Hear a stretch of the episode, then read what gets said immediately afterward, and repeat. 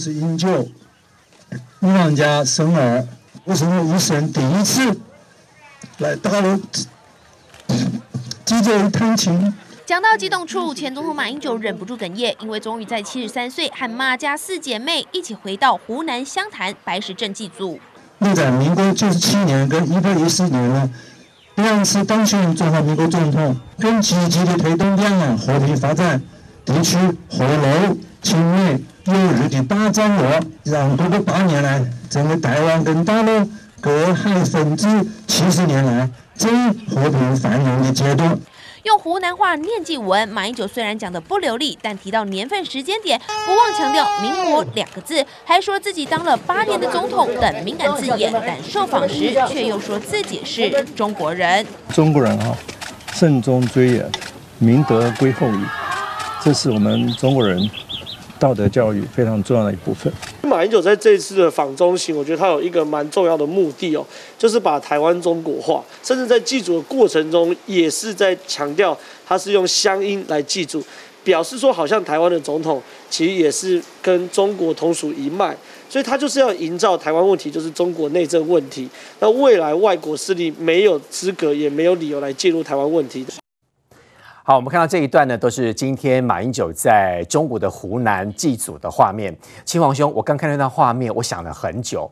第一个我想问的地方就是，为什么马英九前总统会讲讲讲到自己哭了？他在哭什么？是配合演出吗？还是他心中真的是有所感动？另外，他为什么讲着讲着还要讲自己两次当总统？到底他是觉得很委屈，还是觉得很骄傲，还是觉得他这次到中国来祭祖？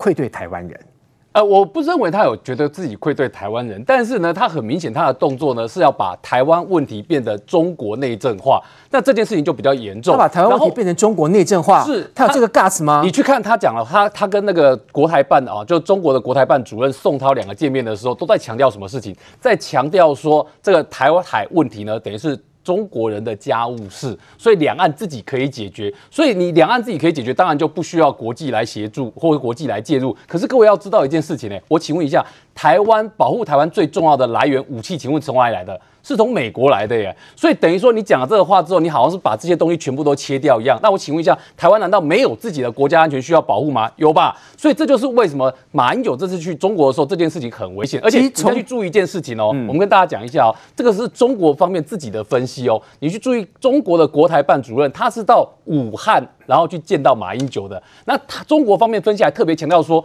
为什么不是在南京？哎，马英九也有去南京哦。那马前总统去南京的时候呢，国台办的主任宋涛没跟他见面，但是他是在武汉跟他见面。你讲这一段嘛？昨天他陪同这个宋涛在武汉见面嘛？对啊，就是这一段啊。你知道中国方面是怎么诠释这件事情吗？他们的解释是说，哈，中国解释是说，为什么在武汉见面而不是在南京见面呢？因为很简单，两个部分，第一个。武汉哦，辛亥革命的时候，因为在这个地方，所以中共肯定国民党推翻满清这件事情。但是为什么不在南京见面呢？因为蒋中正在南京建立国民政府的时候，当时先经历了在国民党内清党的过程。清党是清谁？清。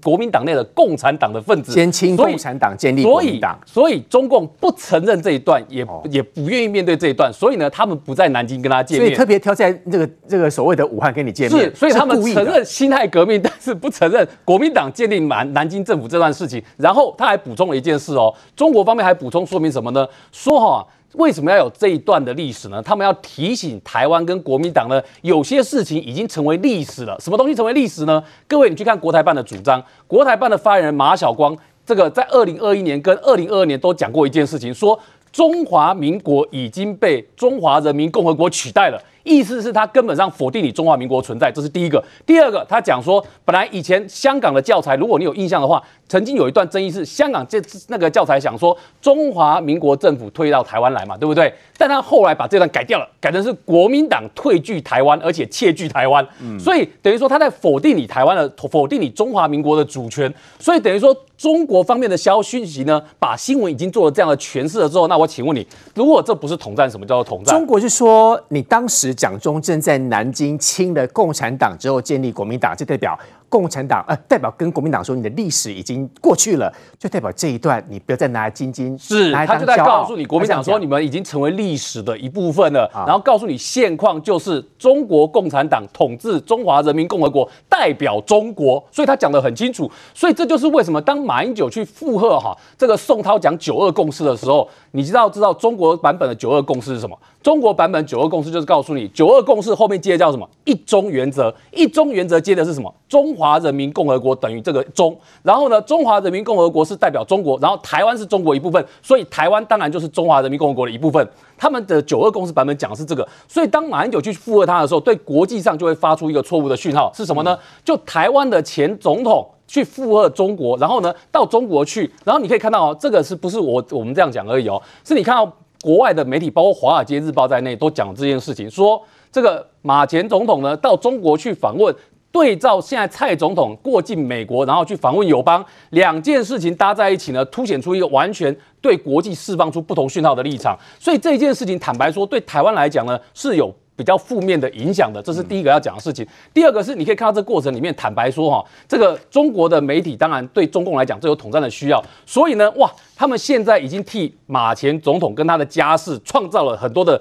这个素材跟历史故事出来，在地的报纸特别是对于马英九的身世做了很多的报道，当地的媒体哦，啊。所以你去看哦，今天这个马前总统等于是说回去祭祖嘛，对不对？那我请问你，台湾有台湾应该没有很多人知道马前总统的祖父是谁吧？可是中国的媒体呢，都在报道这个关于马前总统祖父是谁，所以你看不像马鹤龄啦。像你看这个是在中国媒体的报道，讲到他的祖父是谁，马利安，然后讲到这个马利安，然后说这个马前总统呢，就是回到中国去祭拜他的祖父马利安，然后还这个不是今天媒体不是报也大家看到画面上马前总统不是还这个啜泣啊，这个很难过，为什么要哭哈？然后哭的时候呢，你知道这个当地的媒体当然解释说这个大家听了都很感动，可是问题在于说，哎，我在看中国媒体报道的时候，我其实看不太懂，哎，什么感动？什么？为什么看不太懂呢？第一个，他讲说这个马前总统的祖父呢，在当地呢是个大善人，创办了什么是个这个什么有铸铁厂，然后呢又有很多的土地。那有土地呢，但是他他的祖父过世之后，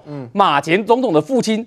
生活过得十分的困苦，为何？他说他过得十分的艰苦。你有很多的土地，但是他生活又过得很艰苦，还要靠人家接济。为什么？好，我们也不知道为什么。然后呢？解释。后面他讲到哪里呢？他就讲到说，虽然他过得很困苦，但是他为人仗义，性格豁达。抗战胜利后还回到老家，然后把佃农的这个面呢，把那些粮租的契约呢，都把它给烧掉。哎。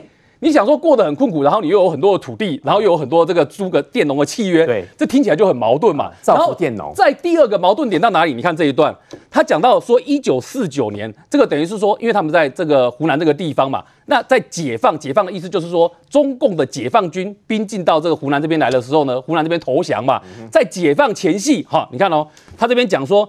马家因为这个祖辈的影响，受到了土地改革运动。什么叫土改运动？就是中共的斗地主嘛。他说受到影响，结果马赫林的妈妈被拘押，结果佃农为了报恩呢，趁着黑夜的时候把他妈妈呢就直接放走。所以他们马赫林就是马前总统的那个父亲哦，一家呢就西卷逃往了香港，后来就到台湾来。哦，那你想说哇？你们家在中国的背景是被共产党给斗争的这个背景，然后你的这个等于是说这个马前总统的祖母是被羁押的，结果呢，哎，后来马前总统的父亲呢又支持中国的统一，然后呢，所以马前总统现在又回到了中国去，踏上故土，所以他觉得非常的感动，哎。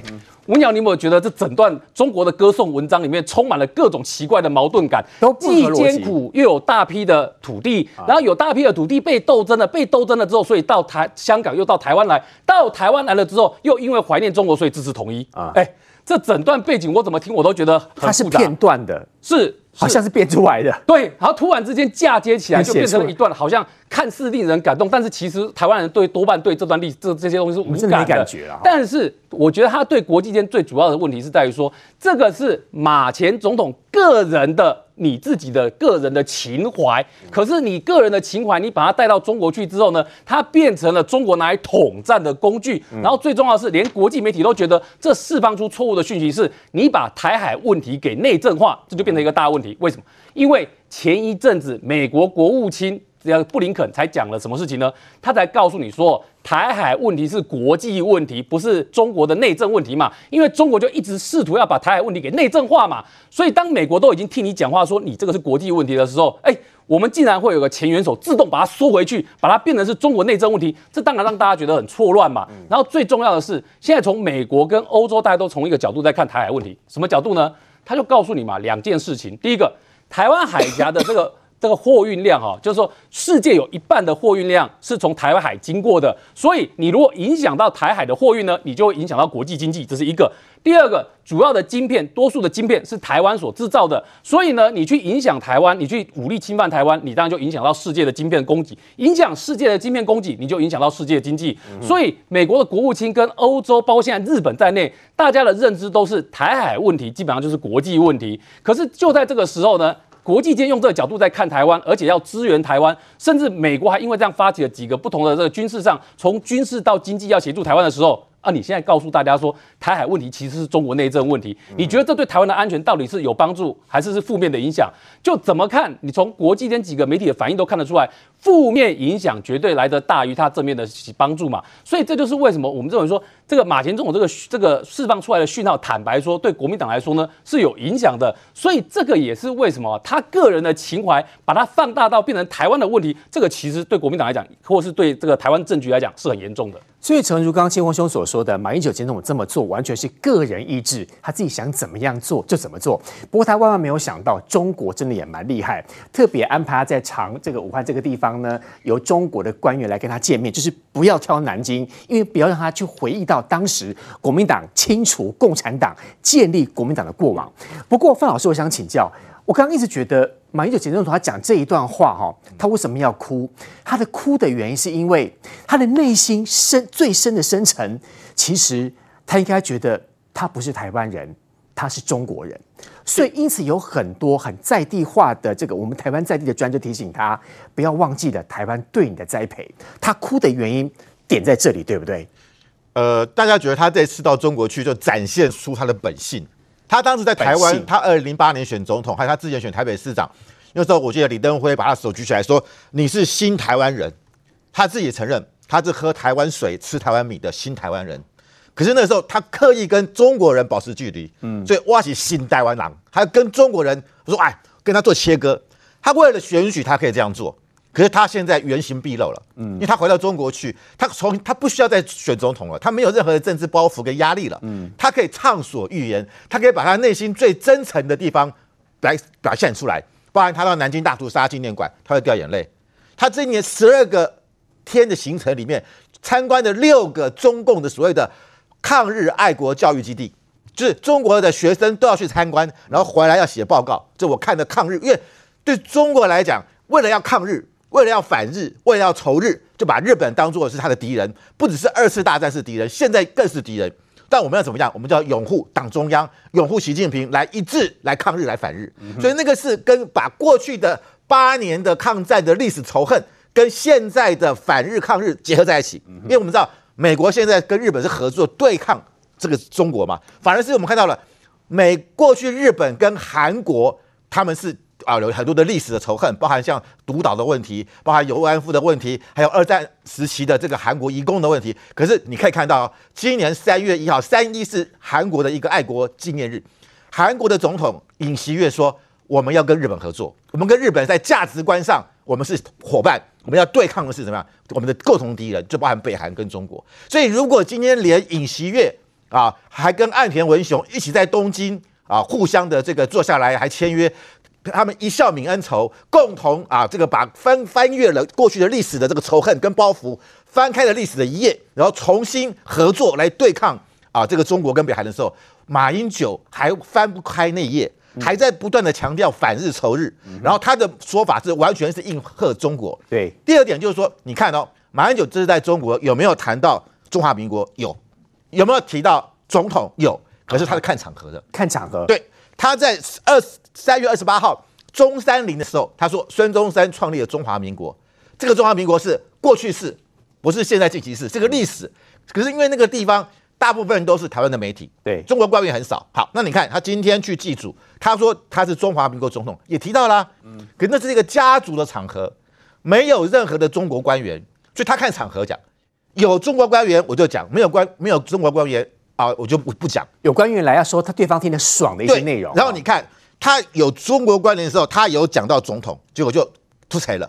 他出错，他二十八号那天，他在南京会这个江苏省委书记信长星，他是有稿子的啊哈，可是他没有完全照稿子念，他念一念，然后自己讲一讲，他说我是台湾总统，完蛋了，对方不高兴了，信长星立刻翻脸脱稿演出，说你是台湾前地区领导人，他马上纠正他、啊，纠正他，然后隔一天他见湖北省委书记王梦辉。啊。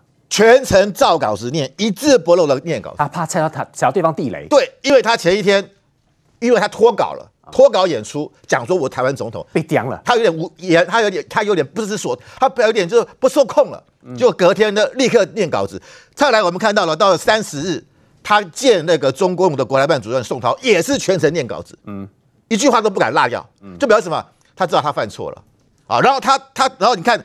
他到他他二十八二十八号那一天，他那时候在这个南京的所谓的总统府，他看到孙中山啊，一九一二年担任的临时大总统。他说：“我二零零八年也担任了这个。”他不敢讲总统，不敢中不敢讲总统，因为那个地方有很多中国官员，他不敢讲总统了。然后接下来你看哦，他后来啊，这三十号的时候，就是前天，他到了武汉大学。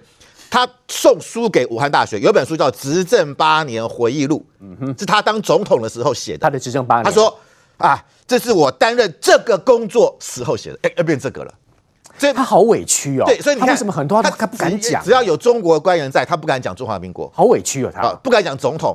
结果他在这个见了这个啊，这个啊啊信长星，就是江苏省委书记，他说漏嘴了，讲了台湾总统不得了，马上被纠正，马上被纠正，不敢再讲了。嗯啊，然后就讲这个这个，所以。马这个现在是马英九的外号，叫马这个，嗯。啊，那有人说这个他讲这个说说是这个啊、呃，这个是助词啊，因为他习惯，不是，我认为他就是代名词，这个就等于总统，他也很无奈，他马上讲，马上被纠正，他只好转成马这个，对，所以连续讲了两次，二十八号在南京讲，然后我们看到昨呃前天又在武汉大学同样讲，然后你看哦他因为一连串的犯错，结果呢，昨天人间蒸发。一天没有行程啊哈！你想想，一个访程行程十二天哦，扣掉去头去尾只有十天，对，每一天都是很珍贵的，怎么可能一天没有行程？去哪里？人间蒸发，不知道是不是他因为讲错话了，讲了台湾总统，哎，中国叫他叫闭门思过，他加钱悔过书，我们也许有可能。对，可是你想想看，他这几天的行程就一直压缩，一直压缩，嗯啊，有甚至是铁人的行程，哎，昨天一天没有公开行程，嗯哼，所以我真的觉得啦，就是说。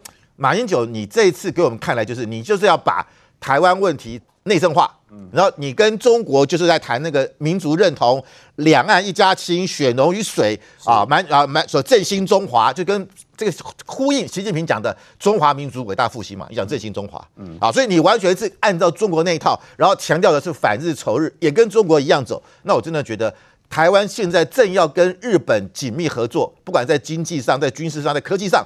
这个时候，马英九却在跟对岸唱和。那我很多日本人讲说，为什么你们的前总统完全跟中国一样这么讨厌日本？那我们台日之间要怎么合作呢？杰明哥，哎，如果按照刚刚两位来宾所说的部分，其实似乎马英九前总统说出了自己最心中他可能埋藏很多年的想法。第一个，他把两个问题变成是所谓的中国内政；第二个，他心中觉得。我不想再对对全世界说谎了。他觉得他就是中国人，他根本不觉得台湾给他的支持，或者是台湾给他的养分，他全部都可以完全丢掉。从今天访谈，我突然觉得一件事情，要斯德哥尔摩症。哈，斯德哥尔摩症就是他被人家欺负了，反而爱上欺负他的人。那我们知道，马英九是在一九五零年在香港出生的，意思说，事实上那时候中国早已经沦陷了，呃，被这个共产党已经占领三年，所以确定这件事，他确实在占领完之后。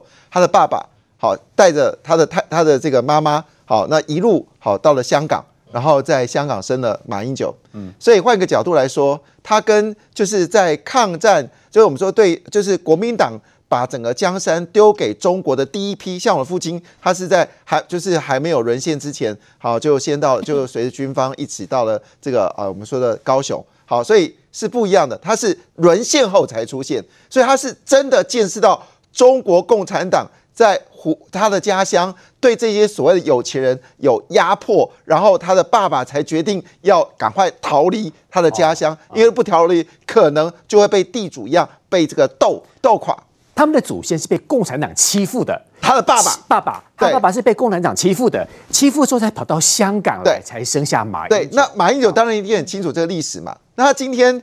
对着一个他从来没见过的祖父，因为他祖父在民国十七年就过世了。那马英九是一九五年出生的，所以他对一个陌生人这个哭泣，这个我不知道啊，这个令我有点遥遥远。他们应该没什么感情，对不对？怎么可能有感情？我我这样讲讲我个人例子哦，我我我们家乡在安徽啊。然后，因为以前在中国工作的关系，我有经过几次安徽啊，我从来没有想要去回老家看，没有记忆点，没 没有没有没有记忆点呐、啊，因为这些人都离我太遥远了，而且他们都已经过世了。唯一跟我爸有关系，他哥哥也都已经过世了，所以我从来没有想要去我我这个安徽的家乡去，更更不用说那个坟是我爸爸修的，我也没有想要去看。那所以换个角度来说，我说这斯德哥尔摩症，就是他们家族被中国这个。呃，就是凌迟，然后爸妈就是带着，要如果他们假假如说没有共产党的话，他们是很有钱的家族哦，有钱到这个可以去修这个港口，然后进货品的，被共产党斗争的，对，是斗争的，所以。我不知道马英九你在哽咽什么？你如果今天没有共产党，你现在在中国是有钱人家的小孩，吃香喝辣，因为你爸妈都是在中国结婚的嘛，并不是说呃你是在台湾娶另外一个老婆，没有啊。也就是说呢，按照如果共产党没有占领中国的话，按照这个血缘关系，他应该在湖南就会出生了。对，搞不好将来可以竞争的是中华民国在中国的总统。好了，所以这件事情就是一个字搞笑。马英九从头到尾在做戏。他做戏的目的很简单，他就要告诉台湾一件事情：我们台湾人是中国人一部分。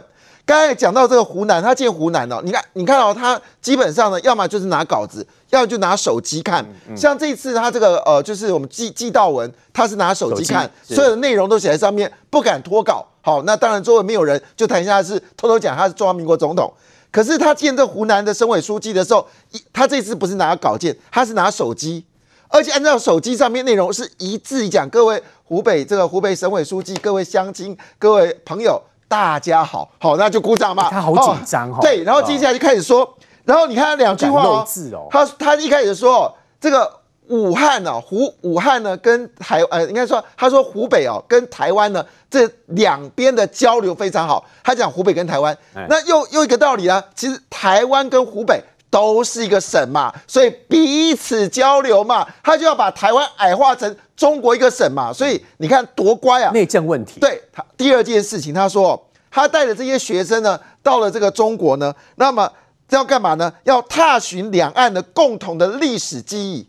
我不知道这个 这些年轻人哪来两岸共同记忆啊？这个不是不是，我要去解释一下，中华民国成立的时候，台湾已经日本统治了。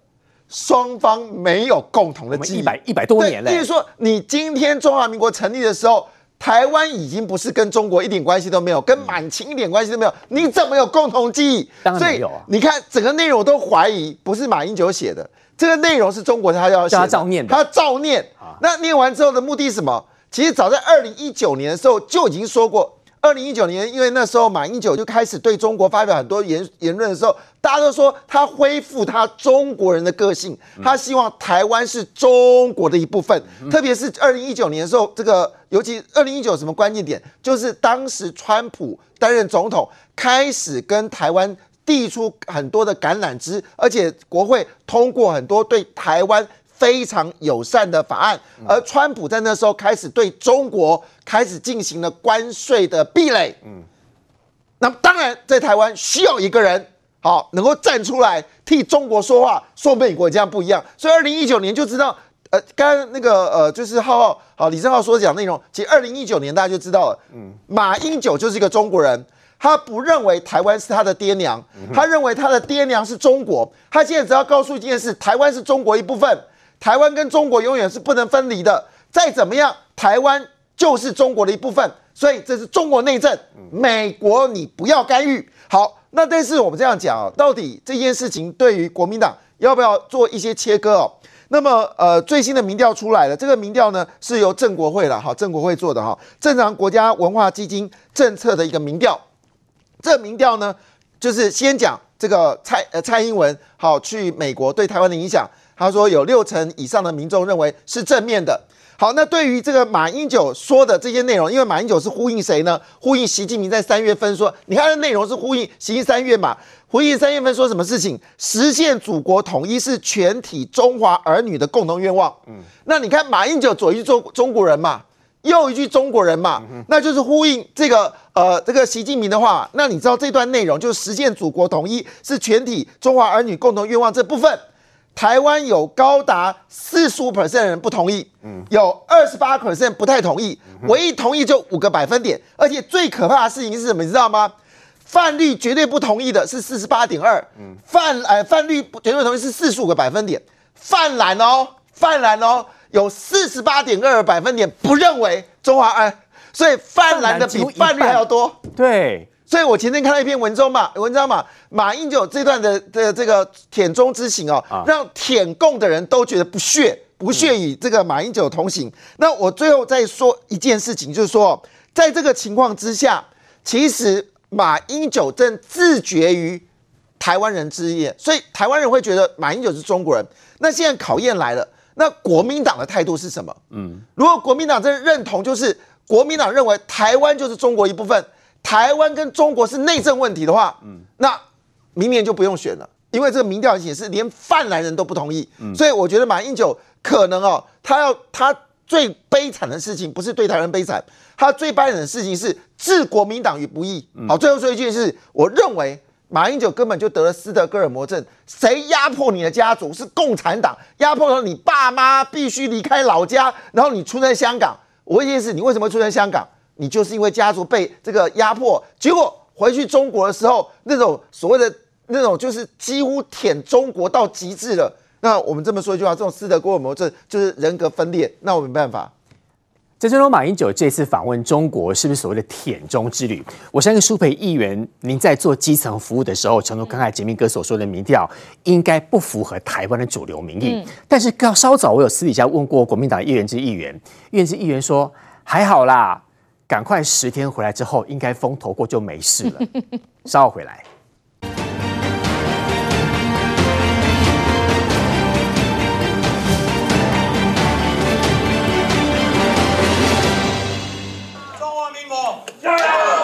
台裔哈佛大学生一起在台美两国国旗前合照。红海创办人郭台铭访美行抵达波士顿交流座谈时，喊出台湾需要一个很棒的 CEO，把台湾当成公司来经营。字里行间更不断表达自己想为台湾贡献心力，能够将来哦替年轻人做点事情啊，这是我的愿望。我我现在已经不再为了钱工作，我又是为了一个理想。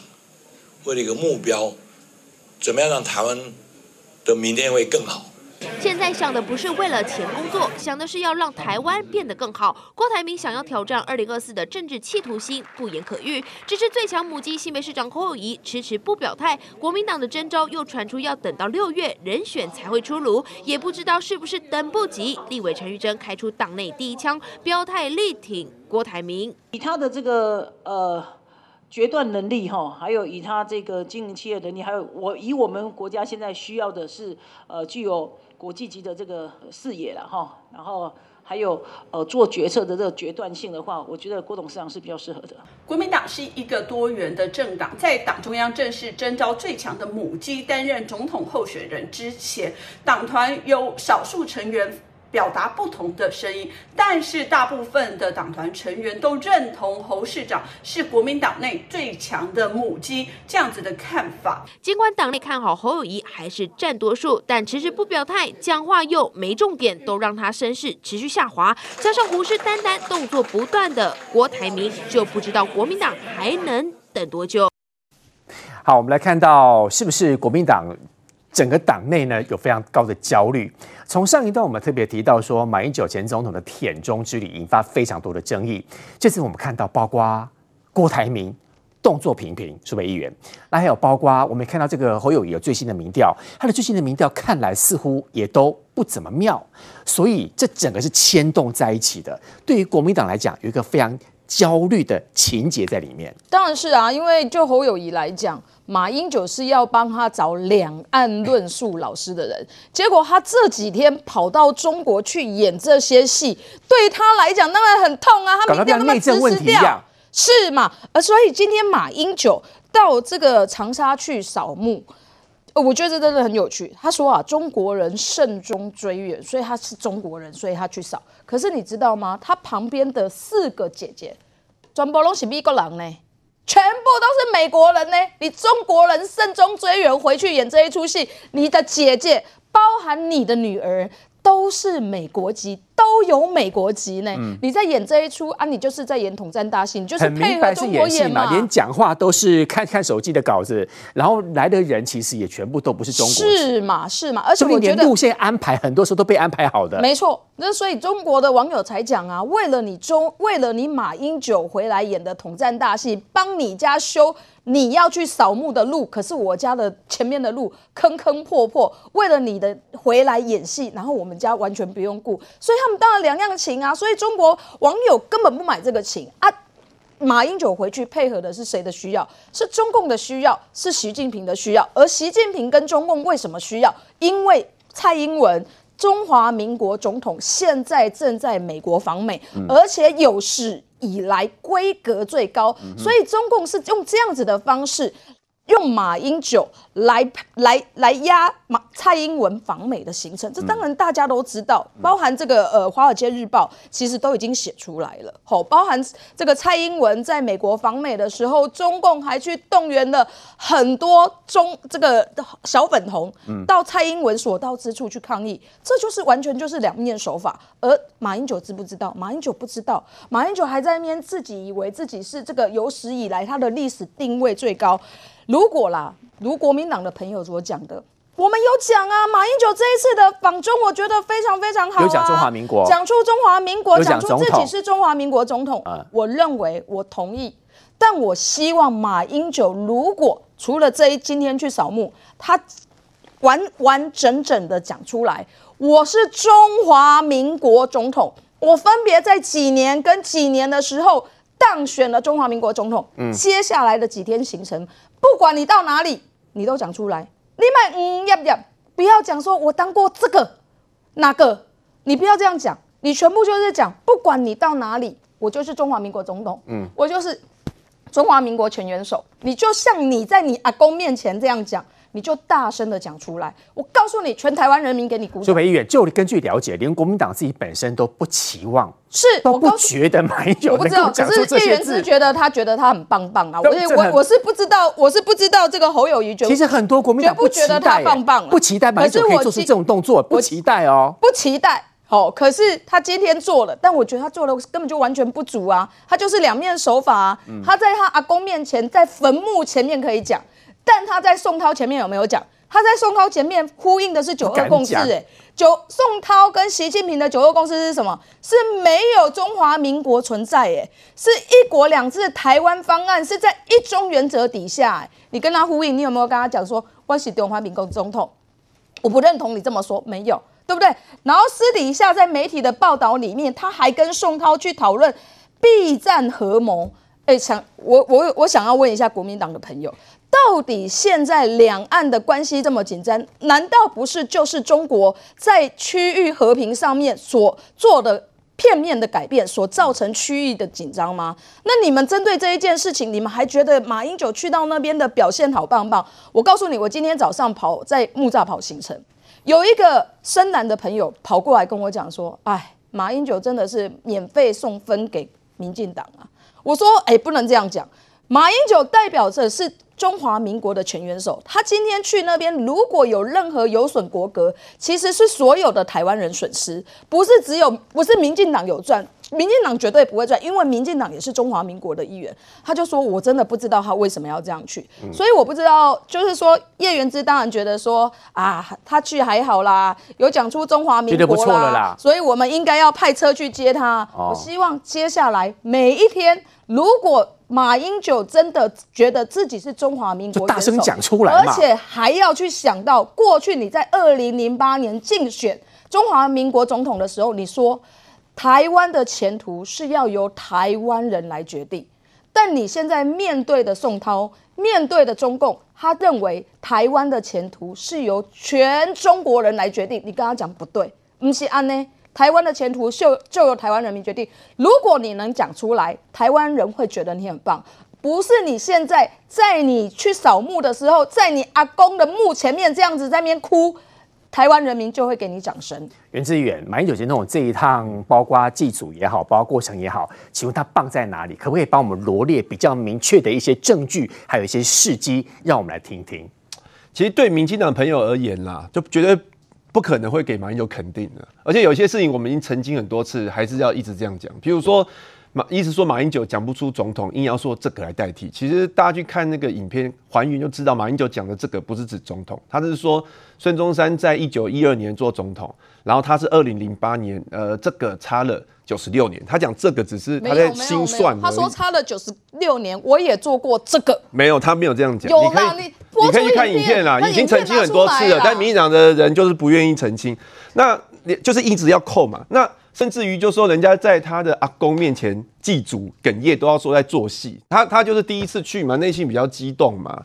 然后你说他真的是很感动，对啊，不能讲说人家是在做戏，跟他念稿那个样子，就真的好像是配合演出啊。那我们而且我觉得这个我尊重大家的看法。一般如果祭祖，是不是就直接先到坟前先整理整理？然后但是好像他们为了这一趟去，先前还要走过什么路，还要干嘛，还要配合演出，连行程都是被安排哎。那那这个我觉得我尊重大家看法啦，但是我相信他不会去演这个啦。然后再来就是。他明明就是说讲中华民国，但是硬要说啊，他讲的中华民国就是过去式。实际上他在中山陵那天，除了讲中华民国，他也有说民国一百一十二年，这些都有讲。然后，然后写的时候也有写百十二，那都是民国纪元嘛。所以其实你很满意啊？你你本人很满意？我我觉得他其实是你你问我他的价值，我觉得他的价值就是在告诉对岸嘛，就是说中华民国事实上现在就是存在的。而且现在就是现在就是有嘛，它的价值告诉对岸中华民国是存在的啊，因为对岸他不不他不认为说中华民国有存在嘛，他像刚刚亲王讲的，对岸一直说中华民国在一九四九年就已经消失了嘛。那马英九今天去告诉你说，我就做过总统啊啊，中华民国现在还在啊啊，如果中华民国已经消失的话，那我是谁？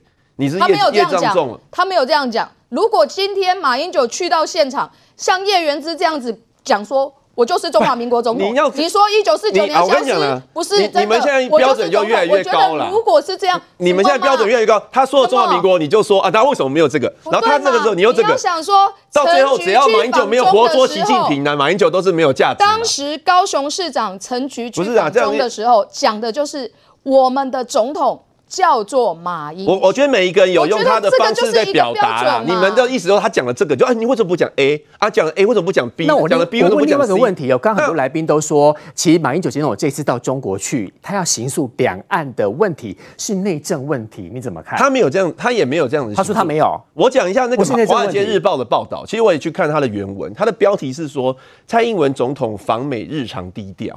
那里面有提到，就是说，哎，马英九去反而是比较比较高调，就是有时候媒体访问。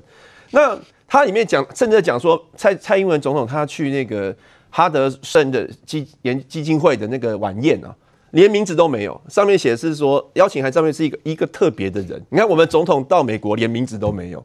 如果按照民进党逻辑，我是不是讲说蔡英文蔡英文是矮化我们国歌？你怎么不抗议？你怎么会连名字都没有？但我们不会这样讲嘛，我们会知道说，实际上他去是有国际的现实嘛，所以他最多见得到麦卡锡很不得了，他见不到拜登。明明他在美国走来走去，但是就说这过境，不是不是参访。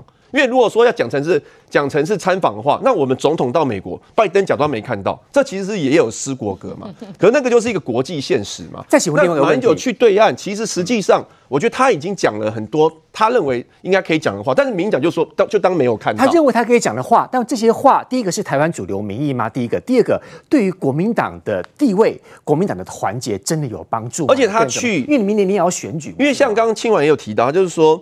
对岸已经把那个九二共识把它变成变成中国版本的九二共识，所以蛮有趣，他说他一直讲说九二共识是要原汁原味九二共识，原汁原味九二共识是发生在一九九二年，原汁原味九二共识，对，他要告诉他说我们现在讲九二共识原汁原味的九二共识，所以原汁原味九二共识到底是什么？是中华民国吗？一中各表啊？不是啊，朱立伦说的是是中华民国啊，说各表一中，没有没有，你现在都一直用假消息，朱立伦都已经否认了，你还在那边讲。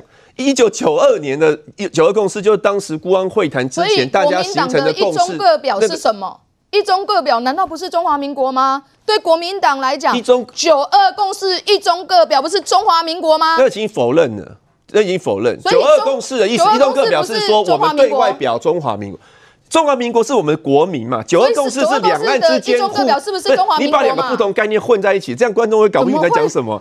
九二共识是两岸交流的一个政治基础，中华民国是我们的国民，你去把它扯在一起，谁知道你在讲什么？不过我想回答打断我，然后一直讲到这个问题来讲，就是说我没有感受到，除了马英九前总统到中国去这个过程里面，跟所谓国民党明年要选举这个气势、声势、团结来讲。袁志远，你明年也要选举，嗯，你觉得马英九前总统真的有帮到国民党吗？我觉得，其实我是觉得有啦，真的有，我觉得有啦。为什么？因为现在国内的氛围是想要和平啊。其实我坦白说一句话，蔡英文总统这次去为什么那么低调？其实他也是不想要刺激对岸嘛。那本来一开始民进党是说送邀请函给麦卡锡，请他过来，可为什么会改成说蔡总统去要求他在加州会面，反而希望他不要过来？怎么会有这样子一个转变？马英九总统如果要低调的话，他干脆就不要去就好了。那就是为什么一定要去？那个氛围就是不是蔡总统低调了，蔡总统低调，所以这个氛围就是说，其实就不希望两岸兵凶战危嘛，希望两岸可以和平嘛。台湾的外交一直来讲都蛮低调的，对。那我他这次特别低调嘛，他这次特别低调，嗯，一直都还蛮低调啊。是啊，马英九访中的时候有曾经呃过境美国的时候有说访中吗？呃访美吗？但是在蔡英文的总统的角度，他不会想要。那不一开始邀请麦卡锡来，为什么现在又说叫他选后再来？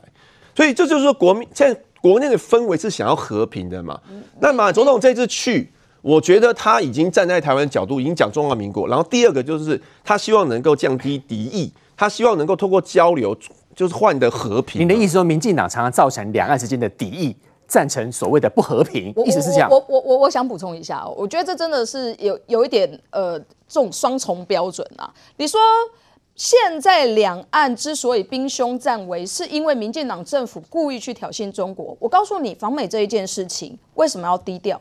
这是长期过去过去以来的惯例，因为不想要触怒中共，所以大家都低调。那你你现在讲说哦，蔡英文过境不敢讲说我是中华民国总统，所以你你你就是矮矮化你自己的国格，那你不是双重标准吗？所以我觉得这个国民党的朋友不要两套标准，过去以往就是这样子做，不要再这个找麻烦了。我们进广告，稍后回来。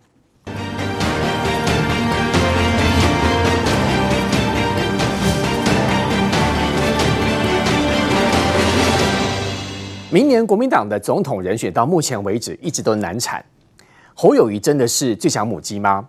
我们看到其实有出现另外一个声势，陈玉珍委员说他第一支持郭台铭，他说郭台铭比较国际观，更说人民已经厌倦了政治上面的攻防，希望经济要发展，所以郭台铭应该这一阵子会越来越有眉目，到后面可能他就要出来选。啊郭台铭不是这一阵子越来越有眉目，而是郭台铭在之前其实就已经在准备这一次，比如包括他这次的访美的行程，一直都准备。所以，你要去注意哦，他访美的行程这几天那个都不是临时突然敲定的，好，当天决定要去哪里访问，不是，他是在之前在二月的时候就在做这个准备。所以换言之，郭台铭在国民党内呢，他是真的想要选总统。所以这这也是为什么你去看一件事情哦，就是侯友谊在之前在国民党内，虽然很多人希望侯友谊直接表态，但是对侯友谊来讲，哎，表态怎样？这个这个时候面对新北市议会，你会面对到议员的挑战嘛？所以对侯友来讲呢，他的本来原来的盘算是要等到新北市议会的一些咨询总咨询过后，然后他才要做表态。到六月，那所以你看啊、哦，在这段时间里面出出现两个状况嘛。对侯友来讲，第一个是。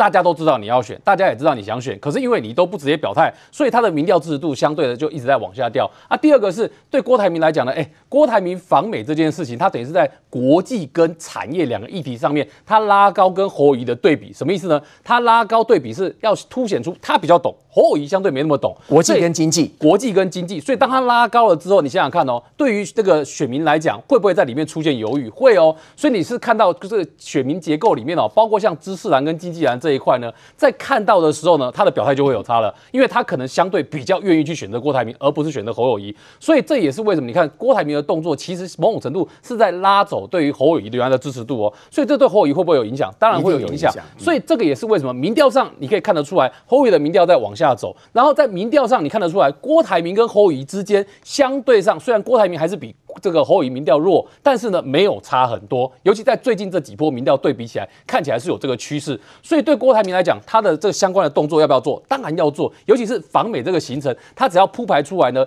他就可以凸显出他跟侯友的对比是什么。然后你再去注意一件事情哦，郭台铭在这一次的这个选举的动作，跟二零一九年那一次比起来的时候呢，他谨慎很多。什么叫谨慎很多？如果各位有印象的话呢，郭台铭在二零一九年表态要选总统之后，公关公司帮他排的一些行程，其实是他的公开谈话是有引起一些争议的哦。包括像他那个什么舔盘子的一些行为，让大家都觉得说怎么会有这么突兀的行为。可是郭台铭在这一次访美的行程里面，你去注意一件事情，他的这个公关的操作呢，不接受专访，那也不接受你突如其来的采访。哦但是呢，都是他的这个相关的公关的准备呢，会主动提供你新闻稿、准备好新闻素材，他准备好了，啊，你就照用就好了。嗯、所以表示什么呢？他要打一个安全牌，也就是他不要引起二零一九年犯的错误。但是呢，他在里面仍然要争取他对于这个总统大选的这个准备。所以这个也是为什么？你看，对对郭台铭来讲呢，他对侯友的竞争关系仍然存在。所以这也是为什么国民党内哦，你看哦，之前是曾明忠他们表态要支持侯友，对不对？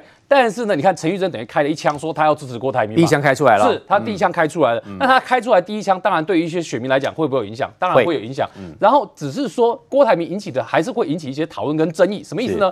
因为他讲了一件事情，他说这个台湾需要一个 CEO 把台湾当成公司来 run。哦，这件事情呢，对有的选民有说服力，但是对很多选民来讲呢，他是有争议的，因为毕竟国家跟公司还是不一样的，而且公司因为产业结构也不一样，什么意思呢？嗯、因为郭台铭的红海。是以 cost down 很出名的。嗯、cost down 是什么概念？是降低成本的概念。那当然，选民就会觉得说，哎、欸，你会不会为了 cost down 武器也不要买？哎、欸，而且最重要的是，郭台铭在上次的选举的时候是讲过类似的话哦，很竞争的，认为说这个跟美国买武器的话呢，会让两岸更紧张。所以呢，这个买采购军火呢，他认为这个行为呢，他是站在反对的角度。哎、这样的过去他的发言，对照他现在讲说要把台湾当公司来经营，对照他的红海以 cost down 出名的话，哎、欸。对于选民来讲的时候呢，当然对你的疑虑呢，其实还是会存在的。请教范老师，您经历过那么多次的选举哦，如果以郭台铭跟郭呃郭台铭跟这个侯友宜来比较的话，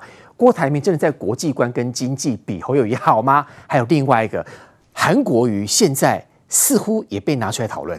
对，你看这个哦，根据民传大学的这个网络声量，侯友谊现在在六都的里面是最后一名哦，哦，已经是敬佩。啊，末呃零点六九，对，敬佩的这个最后的这个，那你看他在这个美丽岛电子报，他在连新北市市民的支持度来讲，赖清德是三十九点五趴，事实上是比上个月呢，上个月是三十一点六趴，增加了八趴。对，啊，赖清清德是明明显的增加，八趴是超过了误差范围。嗯，好，那新北市是侯友谊的 K K 出哦，是他的本命区哦，结果侯友宜你看到他从这个三十五点二趴上个月。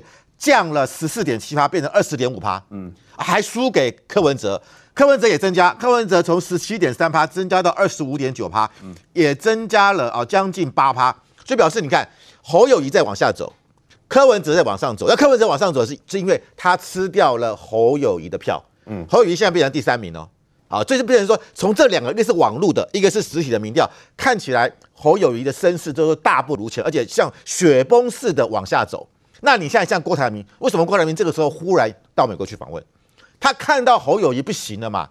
所以你看，他平常都是搭乘的是私人飞机，他这次是什么？坐华航？为什么要私人飞机要申请？缓不济急，他这时候忽然到了美国去拜访了美国的这个所谓的玉山会。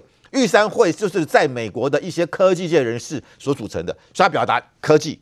第二个，他强调就是说，我要成为一个 CEO，要带领台湾。我觉得郭台铭现在选总统的意愿，因为侯友谊的民调下滑，他开始快速增加，而且他要展现我有国际观，我可以跟美国合作，我可以跟中国合作。可大家不要忘记，二零一四年四月的时候，他说台湾不需要跟美国买武器，他反对买武器。他说你手上有有武器啊，坏人更想攻击你；你手上没有武器，反而他不会打你。